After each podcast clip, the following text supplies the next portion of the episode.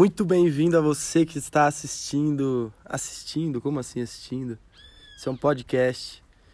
Muito bem-vindo a você que está ouvindo este podcast, esse é primeiro episódio em que eu resolvi gravar agora. Eu resolvi criar esse podcast nesse exato momento. E é, eu acabei de postar uns stories falando sobre desconforto sobre o nosso julgamento das situações como bom ou ruim sempre, mantendo essa dualidade, esse conflito dentro de nós e onde a gente filtra todas as situações como boas ou ruins, não só situações, mas como experiências, como sensações. E esse ensinamento, esse insight traz para nós um ponto muito valioso na nossa jornada onde a gente pode acessar uh, um conhecimento oculto dentro das, das próprias experiências que vão acontecendo no decorrer da nossa vida. Muitas vezes a gente toma decisões precipitadas e tem um determinado tipo de resultado na nossa vida. Isso nos gera um sofrimento. Se a gente parar para analisar este desconforto gerado pelo sofrimento, a gente vai entender a, a ação que está gerando essa consequência de sofrimento, de desconforto, talvez de tristeza, talvez você não esteja se relacionando com as pessoas que você deveria estar, talvez você não esteja no ambiente que você deveria estar, talvez você, talvez você não está fazendo o que deveria fazer. Então, sempre que você se pegar querendo fugir ou resistir dessas situações que nos trazem um desconforto, a primeira reação que a gente tem é tentar fugir, é claro, tentar se esconder, se blindar, se colocar no ambiente seguro por uma questão de sobrevivência, né? O desenvolvimento do nosso cérebro, ele sempre teve nossos ancestrais, né? Eles lutavam por sobrevivência. O nosso cérebro foi desenvolvido, né? Emocionalmente, racionalmente, a partir desse, desse princípio da sobrevivência. Então assim, a gente sempre vai querer estar num lugar seguro e isso vai influenciar as nossas decisões por não querer dar um passo além, não querer enxergar uma coisa de outra forma, não querer dar um passo porque tem medo da mudança. Sendo que a mudança e a impermanência são as, uma das únicas coisas que a gente realmente fala que é verdade nessa vida, né? Que a gente sabe que é verdade, que sabe que tudo muda, sabe que tudo está em constante transformação. Mesmo assim, a gente se apega às situações, às pessoas, aos objetos, às coisas materiais e acaba sofrendo com isso. Então, quando a gente começa a perceber esses detalhes que a vida nos mostra, né, dessas decisões às vezes muito errôneas que a gente tem ou a vida traz para a gente alguma situação em que nos coloca em desafio né, nos coloca uma situação vulnerável, de desconforto, nos traz um determinado tipo de sentimento, de raiva, de tristeza, de ódio, de inveja e de dor, né?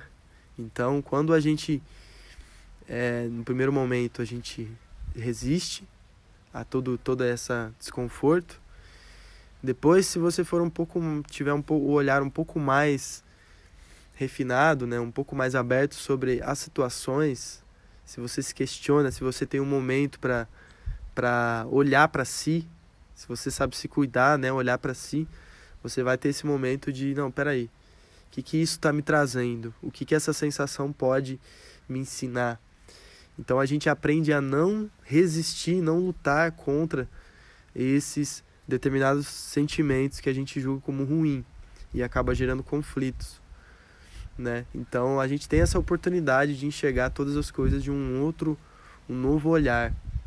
Isso é importante que muitas vezes a nossa mente tenta nos enganar, nos manter onde a gente já conhece, em situações seguras, como eu já disse aqui nesse momento, né?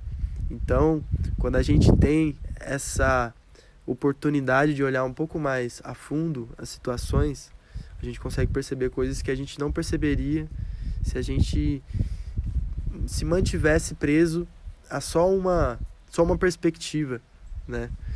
Muitas vezes a gente briga com os outros, né, com as pessoas que têm opiniões diferentes, porque a gente quer impor a nossa visão, né? A gente não abre um olhar mais completo, percebendo que cada um tem a sua experiência, cada um tem a sua visão, cada um tem as suas vivências que proporcionaram ela ser daquela forma, ter determinados crenças, determinados é, comportamentos e que moldaram essa pessoa e você tá ali julgando, querendo fazer ela acreditar numa coisa que você acredita.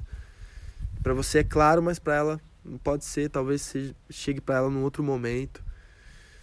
Mas é, a gente tem essa possibilidade de sempre olhar de uma forma mais ampla, sempre enxergar a diversidade como um ponto positivo, né? Com toda a diversidade, todas as diferenças são positivas também, né?